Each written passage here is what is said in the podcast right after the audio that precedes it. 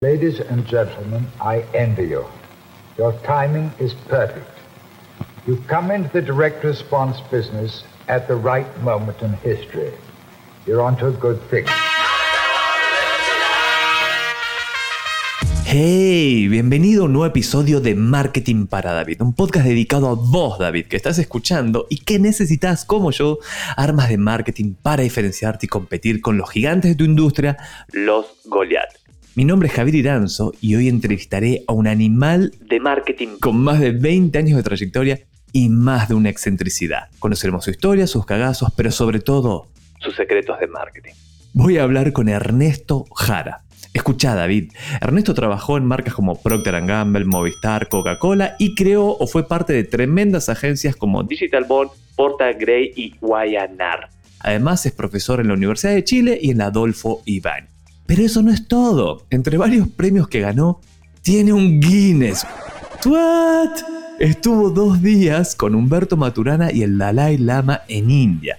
Estudió en Stanford y en Singularity University. Y se implantó un chip de radiofrecuencia en cada mano donde almacena sus criptomonedas y con esos chips también prende su moto sin llave. Inventó un papel higiénico sustentable, pero no lo pudo lanzar por la pandemia. En el 2021 acuñó su primer NFT o NFT valuado en un millón de dólares. ¿What? Hoy vamos a aprender muchísimo. ¿Querés agregar, tenés algún dato freak más allá de los que ya mencioné, como que tenés un Guinness y dos chips y un chip en cada mano? No sé, no, no sé si es bueno contar como todo lo que, lo que he hecho. Eh, debe ser un buen signo como mirar para atrás y decir, eh, a lo mejor la cagué en algo. O, pero sí, he hecho muchas cosas, así que feliz de que haga un, un resumen ahí. Está buenísimo. Tengo narcolepsia, ¿te sirve? ¿Sirve? ¿Qué es? Sí, yo, me, yo duermo tan mal que me quedo dormido de día.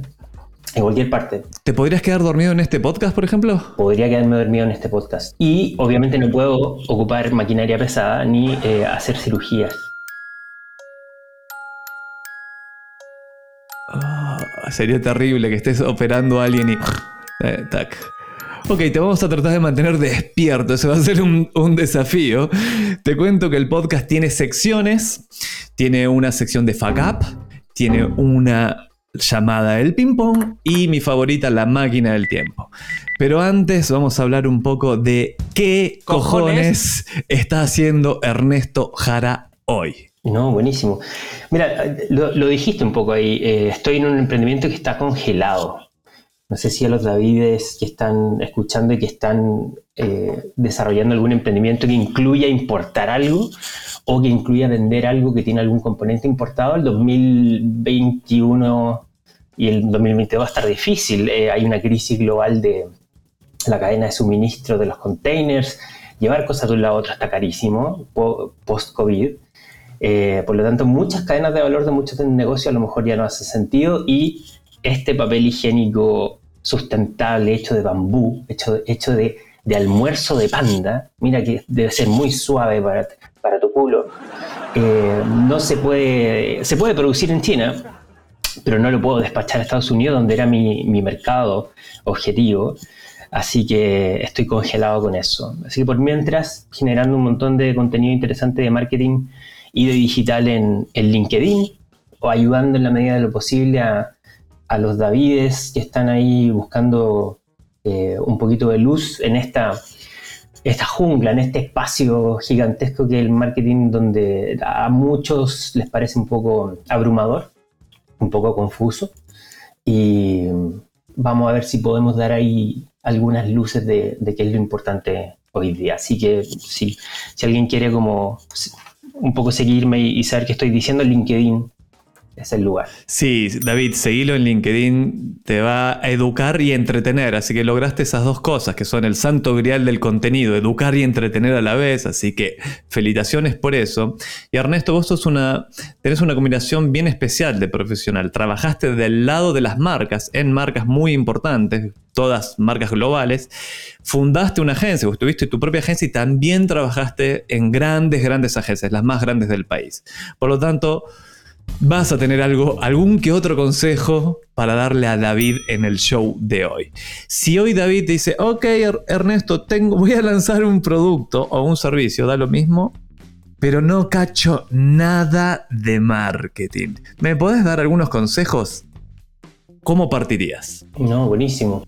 Mira, varios consejos. Eh, partiendo por no estudio en publicidad, le recomendaría a cualquiera que esté pensando, a los pequeños Davides, si quieren meterse en marketing, no partan por publicidad. Aprender publicidad es, más fácil. Aprender eh, números, e-commerce, negocio, un poco más difícil. Y así que no gasten su, preciado y, poco dinero en, pagarle a una universidad que infló una carrera cinco años para después eh, entregarte puros trabajos que les pagan muy poco. Así que, primer tip, no estudien publicidad. Es mejor, yo siempre recomiendo, es mejor tener un e-commerce, como que hagan un producto, compren un producto y véndanlo en Mercado Libre, aunque vendan uno al, mes. Pero van a aprender más vendiendo en Mercado Libre que en, en cinco años de publicidad y cuando vayan a una entrevista digan, hey, tengo una tienda de comida para perros en Mercado Libre y va a ser mucho más interesante de que si estudiaron o no publicidad. Estoy muy de acuerdo con esa declaración y si David la querés llevar a otro, a otro nivel y armás tu tienda en Shop, eh, te metes en el mundo de dropshipping y armas tu tienda en Shopify y trae, bueno, ya mencionaste que traer productos de China está complicado, pero los dropshippers significan tienen su e-commerce, pero no manejan stock, o sea, no manejan la logística, pero sí tienen que dominar el marketing, se vuelven mega cracks porque es su plata, pagan la tienda, pagan la publicidad, por lo tanto separan muy bien lo que funciona de lo que no funciona y además hacerlo con bajos recursos. Aprender a usar Canva, tu teléfono, eh, CapCut y herramientas que están a tu disposición increíbles. Así que muy buen consejo, no estudies publicidad, está todo en YouTube además. ¿Qué más le dirías? Bueno, ok, pero tengo algunos conocimientos de marketing, ya algo entiendo, algo entiendo, pero tengo este emprendimiento y necesito conectarlo con el mercado. ¿Qué le dirías o qué le preguntarías o qué consejo le darías a David? Eh, mira, puede ser un, consejo que puede estar tarde. Eh, ¿Por qué? Porque a lo mejor muchos David están ya emprendiendo y todo. Pero mm, es sobre el producto que vendas o el servicio que vendas. Como que tiene que ser algo que te encante, tiene que ser algo que te guste.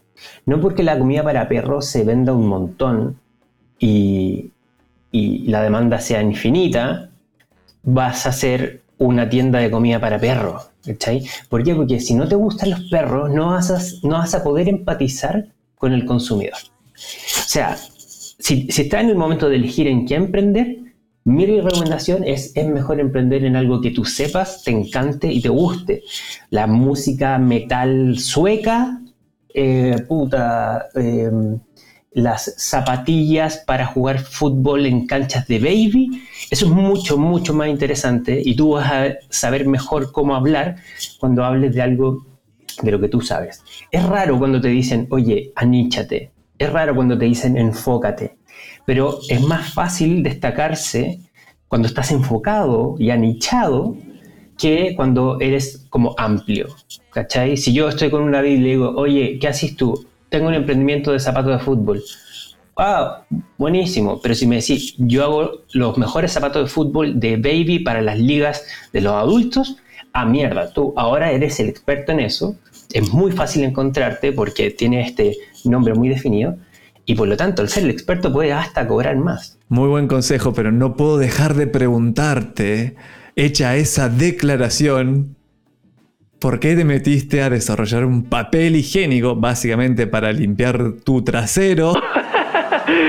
sustentablemente, ¿qué te llevó a, hacer este producto es necesario en el mercado? Es buenísima pregunta. La gente cuando, cuando, cuando conté que yo iba a emprender, todos pensaban que iba a ser un SaaS, como un software as a service, como con inteligencia artificial, algo muy techy. Y hice algo totalmente con átomos, algo físico que había que llevar de un, lado al otro y eh, era como raro. Pero tenía dos cosas. Uno que era, era un producto que obviamente es el epítome de cuando alguien dice, ¿qué producto puedo vender de que, nunca le falte demanda? Como en el agua y en el papel higiénico. Pero las dos cosas que me interesan sobre el papel higiénico era que eh, no tiene innovación. Desde hace 120 años el uso es exactamente igual. Eh, más suave, menos suave, más largo, más corto, da lo mismo. El producto y el uso es eh, el mismo. Entonces, el hecho de que sea un producto aburrido y estaba la oportunidad de hacerlo rockero, eso era muy atractivo. Y el otro aspecto que me gustó mucho es capitalizar en una tendencia global, que es la, el cuidado del medio ambiente y, el efecto que estamos teniendo como consumidores y compradores en el futuro. Entonces, también un tema que era interesante era por qué cortamos árboles para hacer papel. ¿Por qué? Porque nos preocupamos de la comida, de los autos, de cuánto, cuánto contamina todo. Pero no, no nos preocupamos de cuánto contamina algo que ocupamos todos los días en todas las casas, en todo el planeta. Y fue como, ¿cómo podemos hacer esto realmente con una huella no solo neutra, sino que positiva? Y ahí la P de producto de marketing, David, se hizo muy importante porque el diseño del producto era más importante que el diseño de la comunicación. El diseño del producto habla por sí solo. El producto no solo está hecho de bambú, que es un pasto que, que se renueva cada tres meses, versus un árbol que cuando lo cortas tienes que esperar 30 años para que salga. Y además estaba certificado por cinco etiquetas distintas. Está el manejo responsable de los bosques, era libre de plástico, no, eh, no ocupaba animales ni residuos animales. Entonces, al final es un papel premium, pero que cumple con estas dos cosas. Hay una innovación en el material y un respeto por eh, el medio ambiente. Más encima, lo llamamos, yo y mi hermano, que éramos los emprendedores detrás, Oli and Vince. Oli es Olivia, su hija. Vince es el nombre de Vicente, mi hijo, en inglés. Entonces, el propósito detrás era dejar un mundo mejor de lo que lo encontramos para nuestros hijos con, un propósito así y un producto como ese no, no, podéis perder. Era, la combinación es maravillosa. Así que nada, está congelado. Vamos a ver si lo podemos recuperar ahora después que cambien los precios. Muy, es súper interesante, lo, lo pichás bastante, muy bien. Y me viene una pregunta que conecta con eso y es para David, que es, ah, ok, ese, entiendo el producto, entiendo el problema, Ahora, tu audiencia inicial al menos, el cliente ideal de este producto, que es lo que todos planteamos, hey, partí por el cliente, porque no por más que tu producto exista y sea buenísimo, no significa que te lo vayan a comprar. ¿Quién crees que sería o cómo definís al cliente ideal de, este, de esta innovación? Súper buena pregunta y me cuelgo de eso para, para, darle un tip a David. Normalmente la descripción de un producto, una iniciativa, una empresa, aparte por el qué, cuándo, para quién, cómo. Por ejemplo, es eh, una mayonesa hecha sin, sin, huevos que se vende en supermercados a un precio competitivo. Esa es a lo mejor una descripción simple de un qué, dónde, a quién y a cuánto. Aquí partimos y, mi, recomendación para David es siempre parte con el a quién. Es rarísimo porque uno normalmente parte con un producto en mente o un servicio en mente. Nosotros partimos con el a quién. Y el a quién en este caso son las lucis. Eh, es el nombre de, la persona, que obviamente es porque mi mujer se llama Lucy y, representa el target. Eh, son personas que ya reciclan, son personas que ya compostan, son personas conscientes del medio ambiente y que en todas sus decisiones de compra buscan la sostenibilidad y valoran las empresas que tienen los mismos valores que ellos y, se preocupan por cada detalle del producto, sea reciclable, compostable o una huella chica. Entonces, con el mismo mensaje anterior de los nichos, ese es el nicho. Nosotros partimos por esos tipos que en verdad no hay que convencerles porque ya compran papel higiénico y ya son eh, eco-friendly. Entonces tú llegas con una necesidad cubierta que es yo puedo reducir, reciclar y compostar en todo lo que hago, pero nunca lo había podido hacer en el papel higiénico. Ahora sí. Súper interesante. Podrías ponerle un apellido a Lucy que es Lucy Recicladora por ejemplo. Entonces, si vos, David, decís, ¿cómo se llama tu cliente ideal? Lucy, la recicladora, perfectamente puedes imaginarte quién es Por lo tanto, vas a poder construir un mensaje, que es la segunda pregunta, para conectar con las luces del mundo. ¿Tenés ya cerrado el mensaje, la propuesta de valor para Lucy? ¿Cómo lo frasearías? No, alcanzamos a llegar a, ese detalle de la comunicación porque estábamos produciendo, pero hay una parte del desarrollo que me gustó mucho que se llama eh, Amazing Toilet Paper. Es el, nombre del producto no, es toilet paper. Esto es todo en inglés porque acuérdate, íbamos a vender en Estados Unidos. Entonces, Oli and Beans no se llama toilet paper, se llama Amazing Toilet Paper. Hicimos una trampa, registramos Amazing Toilet Paper. Entonces todos los productos de la compañía van a ser Amazing. ¿Por qué es Amazing? Porque este es, este es una especie de Avenger de los toilet paper. Imagínate, es eh, súper suave, súper absorbente, no tiene ningún impacto en el planeta. Incluso es más, si tú compras la caja de 24, nosotros plantamos un árbol. O sea, no solo no botamos árboles, cada vez que tú compras hay más árboles que antes y el diseño es precioso y premium. Entonces, eh, por eso le pusimos Amazing Toilet Paper. Toda la comunicación iba a rondar sobre lo amazing que es esto. Y cuando, cuando te dicen todos los atributos, es como, no tengo que pensar nada. O sea, esto hace todos los checks. Está, está buenísimo. Y aparte, una buena Lucy probablemente lo use varias veces al día el producto.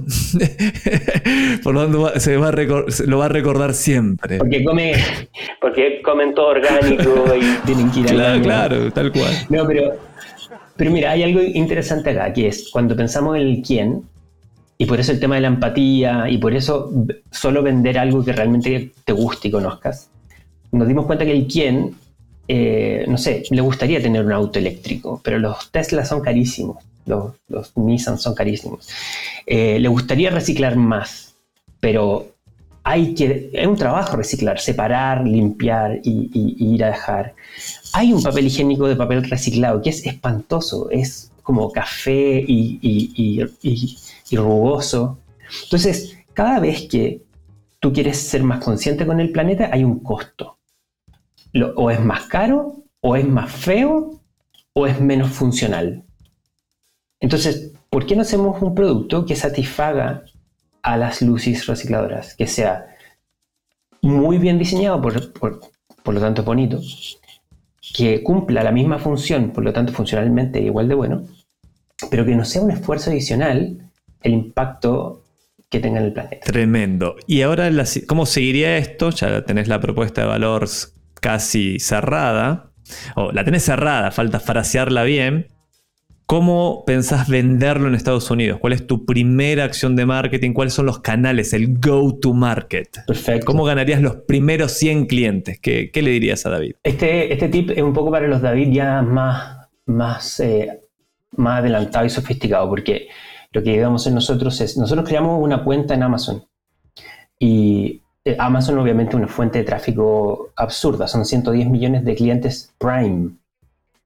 O sea, son cinco veces el tamaño de la población chilena, solo los, los que ya pagan Prime, es absurdo.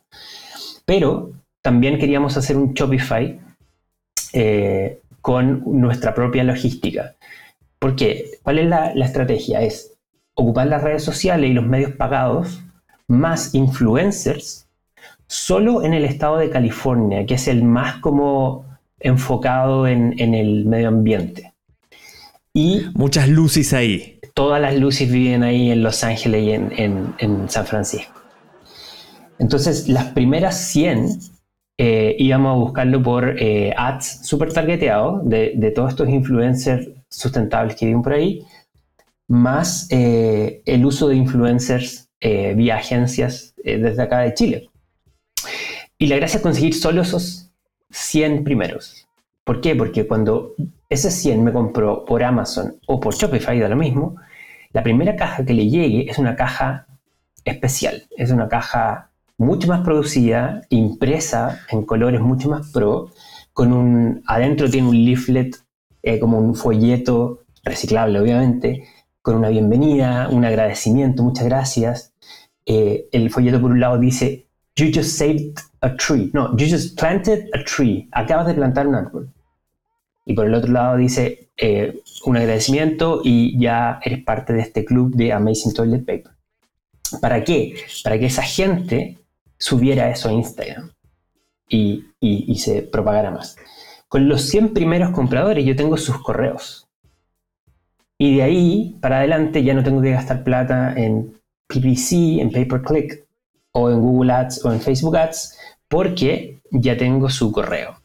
Y el esfuerzo ahí es convertirnos más que en una venta unitaria, es venderlo como un software, como un SaaS. Tú te suscribes al papel higiénico. Entonces automáticamente te llega de manera mágica a tu casa, eh, pagado, cargado tu tarjeta de crédito, y ahí nunca más tenemos que invertir en el CAC, que se llama, el Customer Acquisition. Eh, no, no, no, hay que... ¿Por qué? Porque ya lo tienes. Entonces, eh, es un modelo de suscripción más que un modelo de venta unitario. Oh, y cómo eso, eso está súper bueno, eso no había saltado nunca en el podcast, de los modelos de suscripción para productos como este, que es uno no está acostumbrado a estar suscrito a Netflix o a plataformas o a software, aplicaciones, pero no a, Amazing Toilet Paper. ¿Por qué te surgió o cómo llegaste a los modelos de suscripción? Uno, ¿cómo llegaste a eso? Y dos, ¿solo funciona bien en Estados Unidos o funcionaría en Chile también un modelo así? Buena pregunta. ¿Cómo llegamos ahí? Por la naturaleza del producto. Eh, al ser un producto recurrente y, no estacional, la gente no ocupa más toilet paper en marzo o en julio, eh, calzaba con los modelos de suscripción.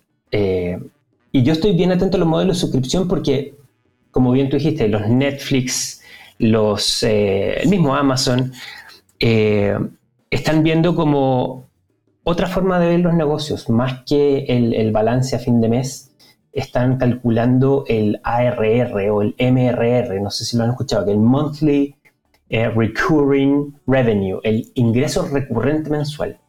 Para los inversionistas y para los interesados en comprar una empresa, si la empresa tiene ingresos recurrentes es mucho más valiosa que una empresa que venda eh, un producto una vez al año a un puro cliente. ¿Por qué? Porque te da una seguridad de los flujos a través del tiempo. Tú puedes realmente saber cuánto vas a ganar en un año eh, solo multiplicando los clientes que tienen por cuánto dejan al mes. Entonces, ese modelo de negocio es súper, súper, súper, súper, súper, súper atractivo. Eh, en Estados Unidos, el primero como que se saltó del mundo como digital al offline eh, con un modelo de suscripciones inteligente, yo creo que tú te acordáis, eh, Javier, se llamaban Dollar Shaped Club, que era un, club donde tú por un dólar al mes te mandaban eh, navajas para afeitarte a tu casa. Tú decís, pero por un dólar están perdiendo plata por todos lados. Claro, lo que pasa es que ellos están dispuestos a perder plata en tener tu correo y que te suscribas. ¿Por qué? Porque después de, de las navajas viene la crema para afeitar, después el champú, el desodorante y cinco años después te compra Unilever en 150 eh, millones de dólares. ¿okay? Porque lo que hiciste fue buscar un nicho de personas que tenían una necesidad que Gillette la, estaba satisfaciendo hace 100 años, literalmente, pero Gillette le vendía en 17 dólares algo que ellos vendían en un dólar. Eh, y cuando tienes esa base de emails, volvamos a este tema, Javier, es muchísimo más valioso tener emails de personas que likes eh, en un Instagram, que seguidores en Facebook. Chicos, busquen emails, busquen contactos y busquen suscriptores más que seguidores en las redes sociales que son como poco leales. ¿Escuchaste eso, David? Ten tu, ten tu lista, ten tu lista, sé dueño. Yo acá lo separaría y una vez se lo escuché a Avinash Kaushik, el Google Analytics Evangelist, un crack de Google Analytics, y él decía, hey, uno, hacer como la, la, analogía con las propiedades, y te decía, no inviertas solo en, en departamentos, no arriendes todo el tiempo la propiedad, trata de invertir en tu propia propiedad. Cómprate un departamento, no solo arriendes. Y ahí sería, tu lista te pertenece. Los likes y subscribers en las redes sociales, no, porque el algoritmo cambia y ya sabemos que el alcance orgánico es, es muy bajo. Por lo tanto, muy buen consejo, ten tu lista, David, porque es mandar, el costo de mandar un email puede variar un poquito por la, varía un poco por la base. Si tienes muchísimos emails te cuesta más caro, pero el esfuerzo de mandar ese email es el mismo que si tenés 100 o tienes 10.000 eh, contactos en tu base de datos. Así que muy buen consejo ese, Ernesto. Incluso contémosle una, historia eh, a ti, David. Eh, yo y Javier ya somos unos veteranos en esto, unos ancianos del marketing y nos pasó una vez que durante años construimos comunidades para nuestros clientes cuando trabajábamos en la agencia de 100, 200, 300 mil, un millón y medio de followers pude lograr en Facebook para una marca de retail acá a París. Un año después, Zuckerberg se le ocurre cambiar el algoritmo y nos folló a todos. Ya no servían de nada haber invertido toda esa plata en buscar todo ese alcance, porque ahora había que pagar cada vez. Entonces, eh, no, sé cómo, cómo empujar con más importancia el mensaje que decís tú recién, David, ten tú los nombres de las personas. Y si puedes tener su tarjeta de crédito, mejor todavía.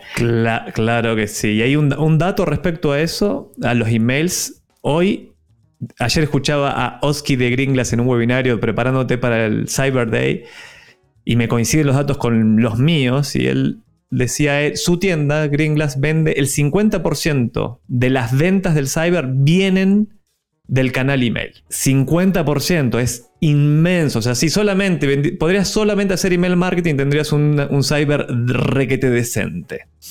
Así que muy buen consejo ahí. Y la segunda pregunta era. Un, último. Dale. Ah, si funciona en Chile. Eso. Pero un último consejo sobre el email es. El email es, es como el primo feo y tonto del marketing digital. No es cool, no es glamoroso todos quieren hacer sitios interactivos con AR y con VR y, quieren tener las redes sociales más grandes y ser el primero en TikTok o en Clubhouse o lo que sea.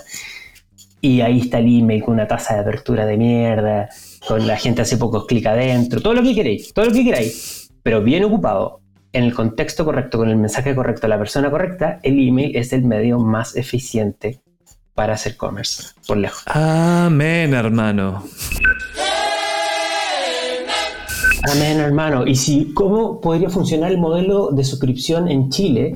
Mira, está difícil, eh, pero no es imposible. Lo que pasa es que en Estados Unidos el, el, gringo ya te está acostumbrado a suscribirse.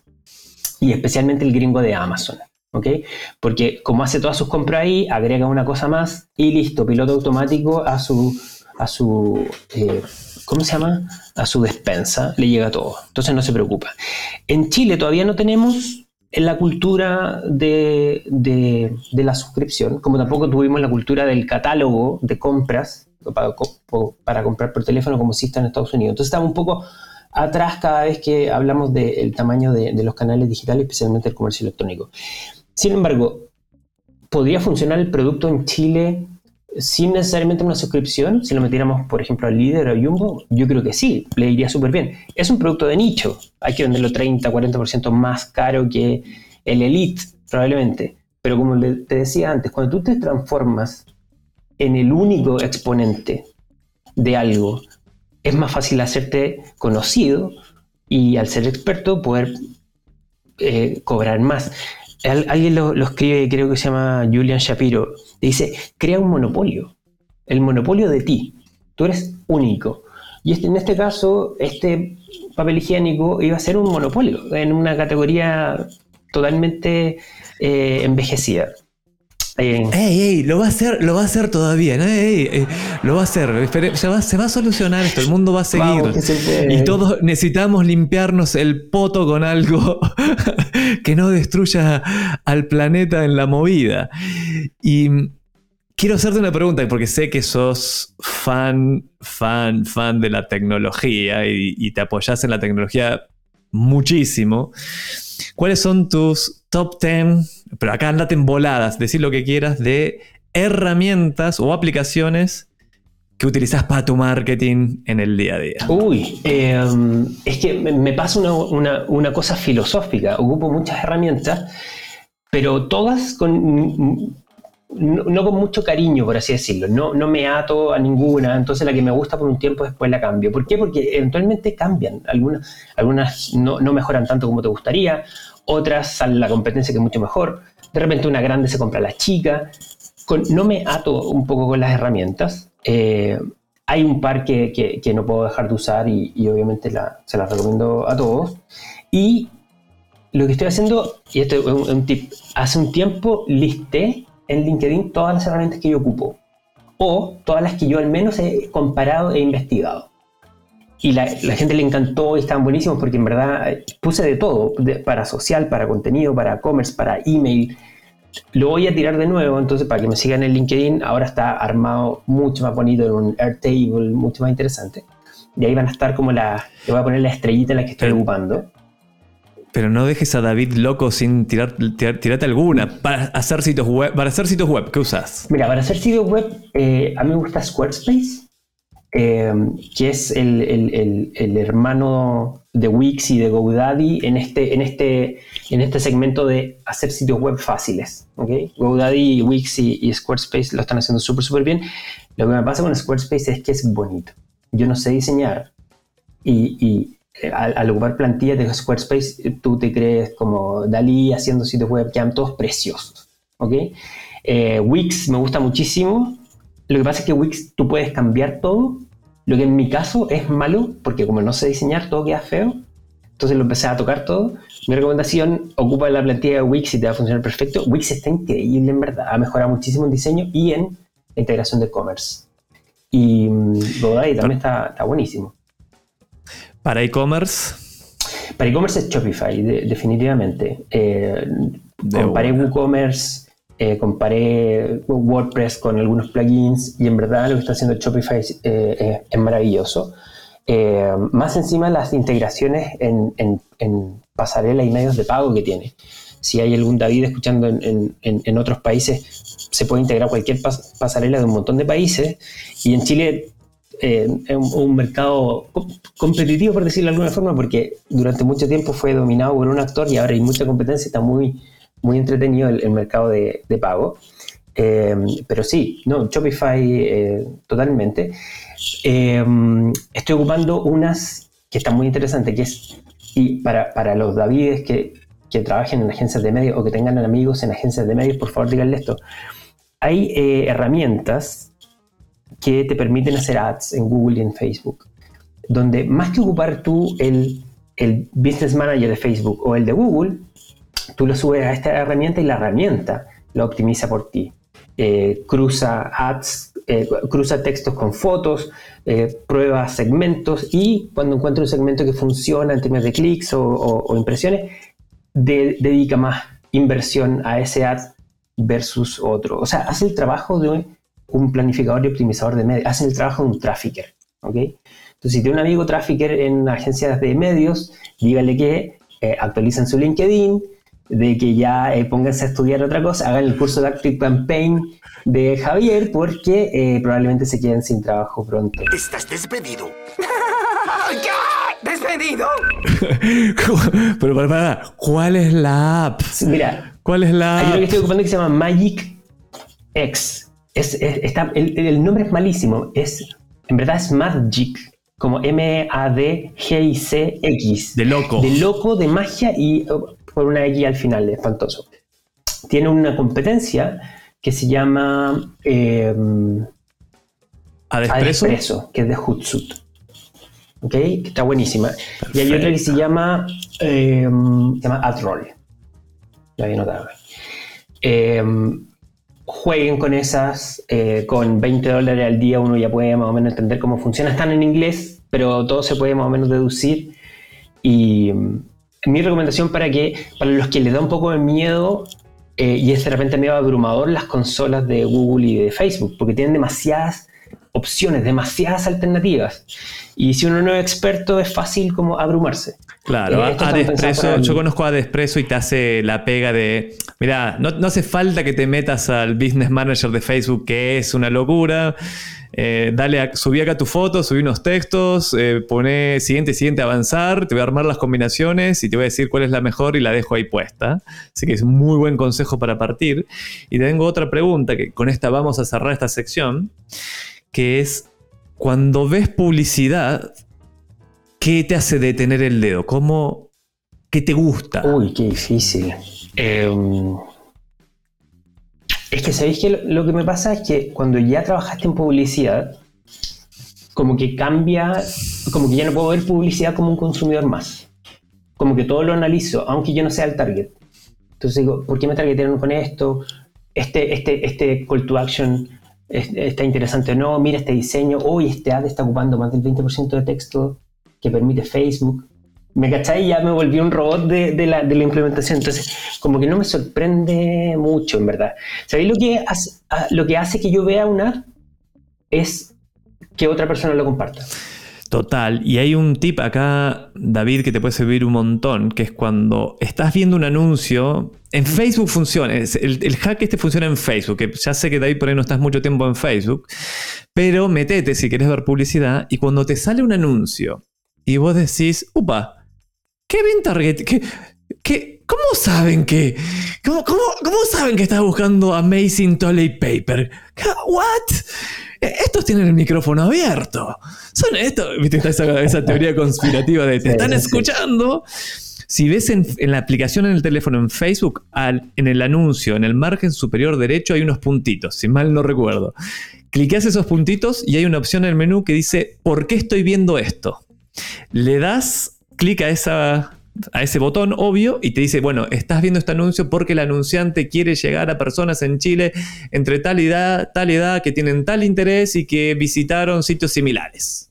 Entonces dices, oh, ya sabes cómo targetear mejor. Sí, mira, la, teoría de la conspiración es súper entretenida y alimentarla hasta, hasta a mí me entretiene sobre los micrófonos abiertos. Pero, chicos, no lo, hagan por favor. Si ustedes están con una persona en la misma habitación durante dos horas, tres horas, y obviamente conversaron de algún gimnasio o algún micrófono que querían para streaming, Google y Facebook saben que estuvieron juntos. Entonces, hay una cosa que se llama los lookalikes, que es si tu amigo calza dentro de un targeteo como los que dice eh, Javier, y tú estuviste con él tres horas, va a asumir que tú eres un alike, tú eres parecido a él, porque por algo hablaron tres horas y te lo va a mostrar, no está escuchando. Eh, lamentablemente. Y hay algo más, hay algo más eh, Ernesto, que esa conversación que creíste que era natural venías interesado en ese tema hacía meses, así que venías dando likes, haciendo búsquedas, donde el algoritmo ya sabe a esta altura mucho más dónde vas a estar el próximo año o mañana que tú mismo. Es creepy, pero es verdad. Vamos a entrar directamente a la sección fa. Ah, ¿Qué decía? Sí, sí, tenía un mensaje sobre las herramientas. Ah, dale. Si estás ahí, David, y quieres saber eh, qué herramientas eh, te pueden servir. Hay todo un área global que se llama no code, como no código, donde están haciendo herramientas que te permiten hacer cosas que antes solo los programadores podían hacer. Eh, sitios web, animar en 3D, producir un, podcast, etc. Entonces, mi invitación es que antes de buscar un desarrollador o un programador, ve si lo que necesitas ya existe su versión no code. Googlealo googlealo y pones no code y ya va a haber una plataforma que lo hace por 49 dólares al mes y, te va a solucionar todos los problemas. Uy, pero qué buen dato. Lo Acordate, David, lo escuchaste primero en Marketing para David. Vamos a entrar a fuck ups. Y esto se trata de tus fuck ups, de los cuales nosotros y David, David y yo, podemos aprender idealmente del mundo del marketing slash emprendimiento. Perfecto. A ver, fuck-ups. Yo creo que eh, un. Em, yo creo que un fuck-up fue cuando hice Bond, la agencia. Em, creo que tuvimos un crecimiento muy, muy explosivo.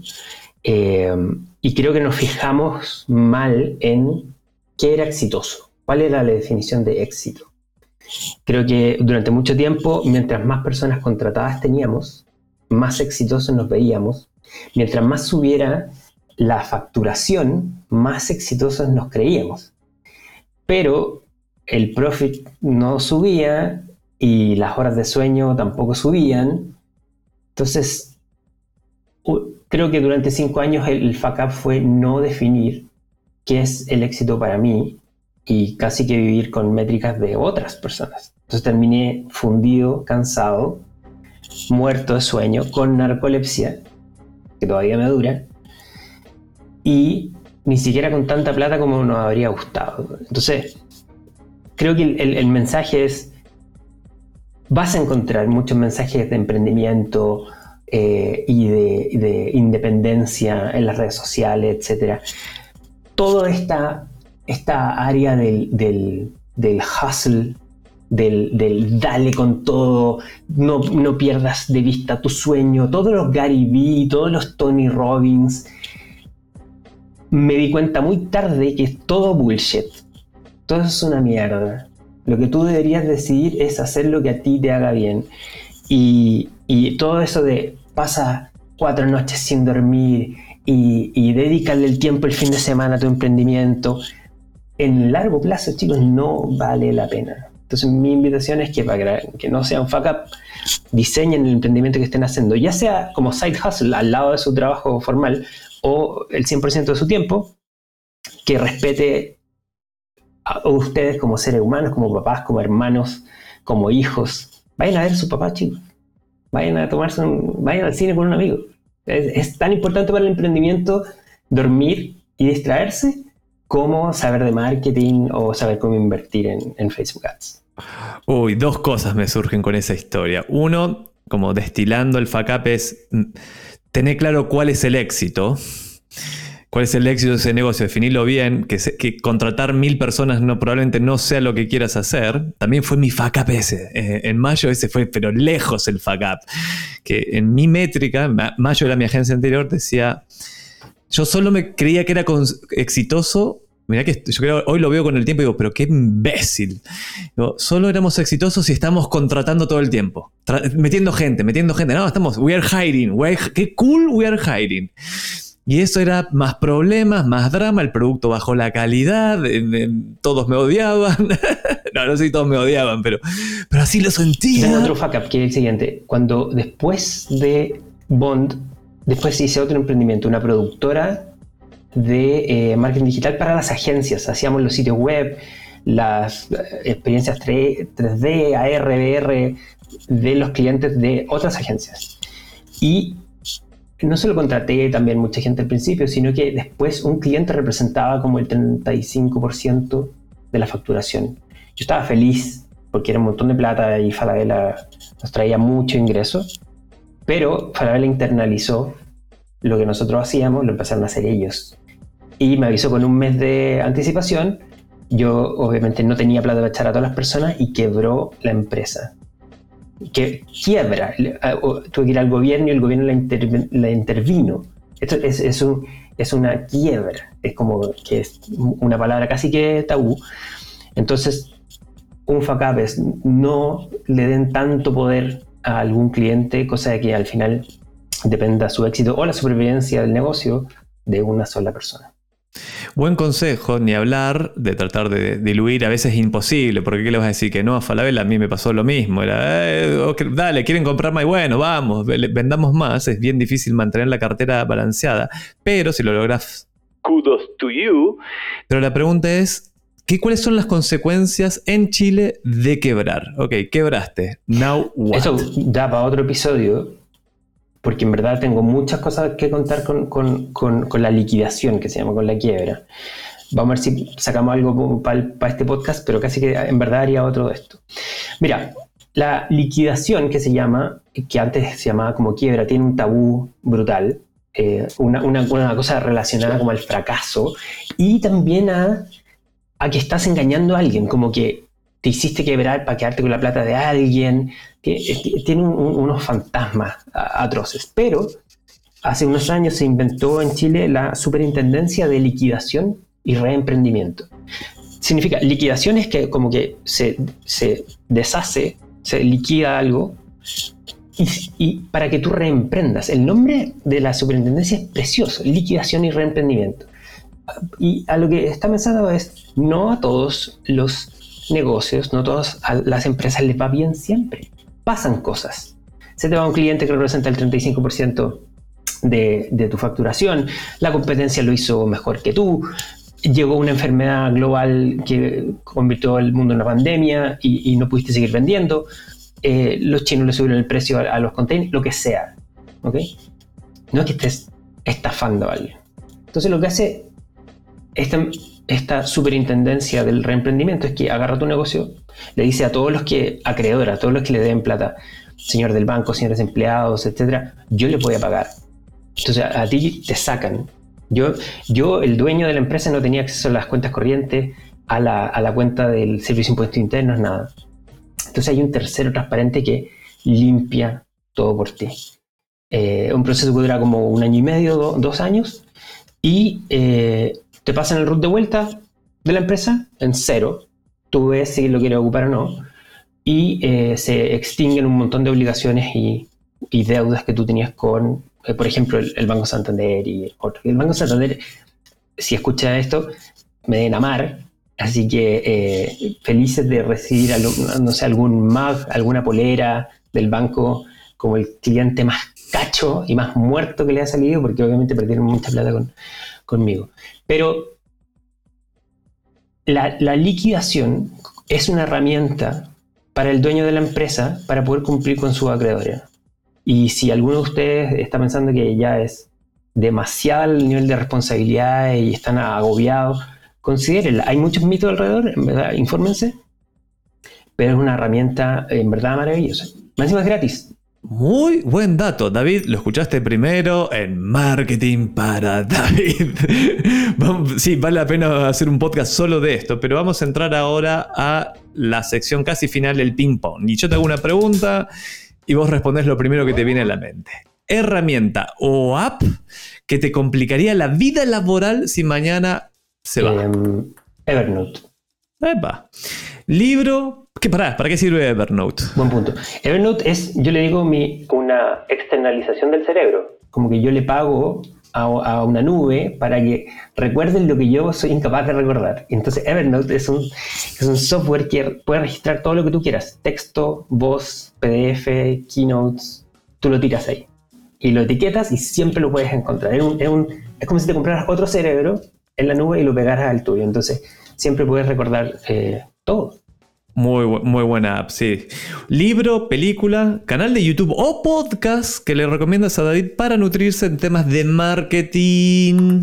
En temas de marketing hay un francés que me gusta mucho que se llama Louis Grenier. Es L-O-U-I-S-G-R-E-N-I-E-R. Louis Grenier señor Francis, sí, cómo no. Y el tipo es muy chistoso, habla en inglés, ojo, eh, puede ser un, tema para algunos, David, pero nada que Google Translator no pueda solucionar. Y su, su bandera en la vida es que hay tanto ruido en el marketing actual que si tú no te destacas, no sirve tu negocio. Si no te ven, tu negocio no va a funcionar. Entonces tiene un programa que se llama Stand the Fuck Out. Como hazte, hazte visible por la chucha, no sé. Y. Eh, Buena traducción. Sí. Y, y, nada, sus posts son buenísimos, no se guarda nada, muy, muy, muy, muy grabatero, etc. Y bien, bien contracorriente de, la cultura del marketing antiguo. Así que lo recomiendo seguir, especialmente en LinkedIn. Y con acento francés, en inglés con acento francés puteando, eso es divertido. En los videos se nota porque dice. Eh, eh, eh, o, sea, escribiendo no, no, te das cuenta que es francés, pero todos los videos parten con la misma frase: bonjour, bonjour, bonjour y, que es como su sello. Ah, es como mi hey. Influencer favorito. Oh, miedo. Favorito. No es Gary Vee. Ya, me di cuenta que no es Gary no, No, no, no, Todo Gary Vee, todo su amigo y toda la gente que como que le pone fichas ya me caen mal. No sé, a ti te cae bien, pero ya ah, si, te cae bien, tú me caes mal a mí. No, me, me caen los odio. ¿Estamos del mismo lado? Estamos del mismo lado, perfecto. También en algún momento voy a tirar esta lista de gente que sigo. Ah, ya sé. No, perfecto. Mira, sobre emprendimiento. No es tanto de marketing. Se llama Naval Ravikant.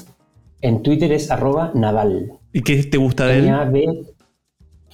Naval es un tipo que ya viene como de vuelta en el, en el emprendimiento. Es inventó un, negocio que se llama Angel List, que es como donde se listaban las empresas para, recibir eh, inversiones de, ángeles.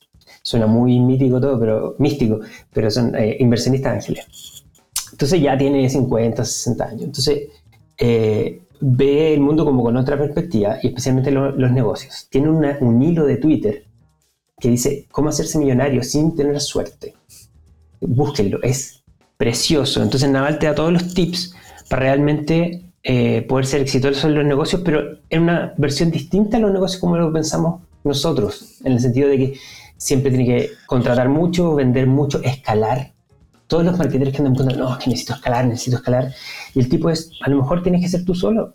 Tú solo y un ejército de robots que vive en Amazon, eh, que están esperando por ti con, con, los ads, los ads presos, etcétera, donde eh, lo que antes costaba 10 mil dólares ahora cuesta 49, una suscripción de 49 dólares. Antes no existía Canva, ahora existe Canva, etcétera.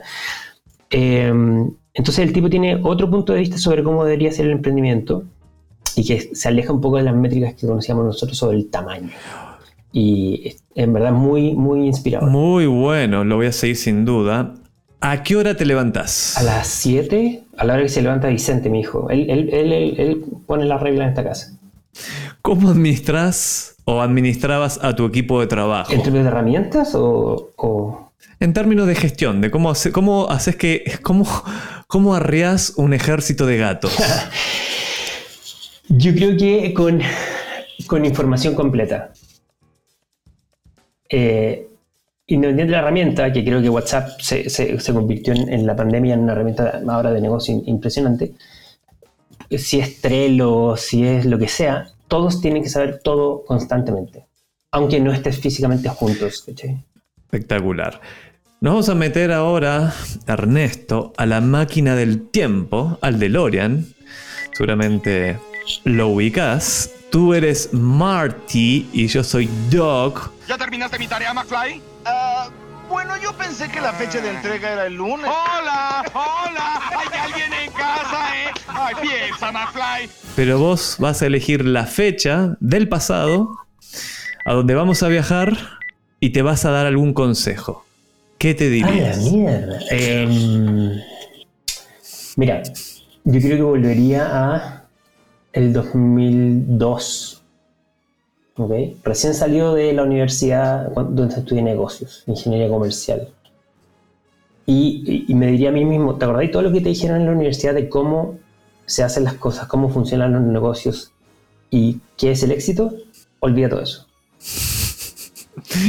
Nos vamos a volver a subir ahora después que te diste ese consejo y vamos a viajar a 20 años en el futuro. ¿Cómo vamos a encontrar a Ernesto Jara?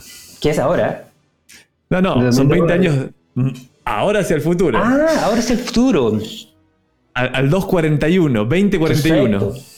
Mira, probablemente eh, en, un, en, un, puente, comiendo como, como porotos de una lata. Eh, pero una, una, lata media es que encontré de alguien, que alguien dejó. De ab abajo del puente, vos decís, con esto, del puente, claro, calentándote las manos. En un, en un tarro de basura. Un tarro de basura. No, mira, eh, mira, creo que lo, el, los seres humanos somos muy malos tratando de proyectar el futuro, así que voy a hacer mi mejor eh, ejercicio, pero yo sé que va a estar malo. Que es, yo creo que va a estar muy parecido ahora, eh, probablemente con un peor estado físico, pero trabajando de todas formas, trabajando soloprener, probablemente sea yo solo, eh, trabajando por tener muy poca plata, solo la suficiente para poder eh, viajar y, y, seguir conociendo el mundo. Voy a estar viajando porque mi negocio se va a poder manejar de cualquier parte donde esté, así que da lo mismo. Y voy a trabajar dos horas a la semana, entonces el resto de la semana va a ser mucho deporte, mucho dormir, mucho cuidarme y, y probablemente algún viaje en, en, moto ruta 66 de Nueva York a California, algo así. Muy bien, llegó el momento de despedirnos del episodio de hoy. Gracias por haberme acompañado hasta acá con esta espectacular historia. Gracias por escuchar Marketing para David. De este lado del micrófono te habla Javi Diranzo y del otro está Delphi Suane y Salvaluca en la producción y Adrián Coria en la edición. Puedes escribirme con consultas o comentarios sobre este episodio a arroba Javi Diranzo en Instagram, donde generalmente subo consejos. Pero se me olvidó de, decir, de despedirte bien, así que te voy a despedir ahora. Ernesto, si David que está escuchando quiere saber un poco más de tu historia, quiere seguir, eh, ver tus consejos, tu cuenta de LinkedIn entiendo es el mejor lugar, si no, avisa. Y si es, ¿cuál No, es? la cuenta de LinkedIn es el mejor lugar. Creo que Twitter eh, está, hay mucha gente peleando y yo no quiero pelear. Y así que el LinkedIn es el lugar. En ernestojara.com están mis últimos posts, mis blogs y, y todas mis cuentas. Y, y LinkedIn es la que más actualizo. Hay un newsletter también. Si alguien se quiere inscribir, buenísimo. El, el newsletter se llama El marketing ha muerto, que viva el marketing, porque al parecer todas las semanas sale algo nuevo que mata el marketing. No, ahora la herramienta que salió, el marketing cambió y nunca cambia. Más o menos siempre lo mismo. Muy bien, ahora, ahora sí, nos despedimos. ¿Y sabes lo que le decían a David? O que, lo que le dijeron, mejor dicho, a David justo antes de ir a pelear con Goliath. Sí, sé, pero a ti te sale mejor. ¡Ponele onda!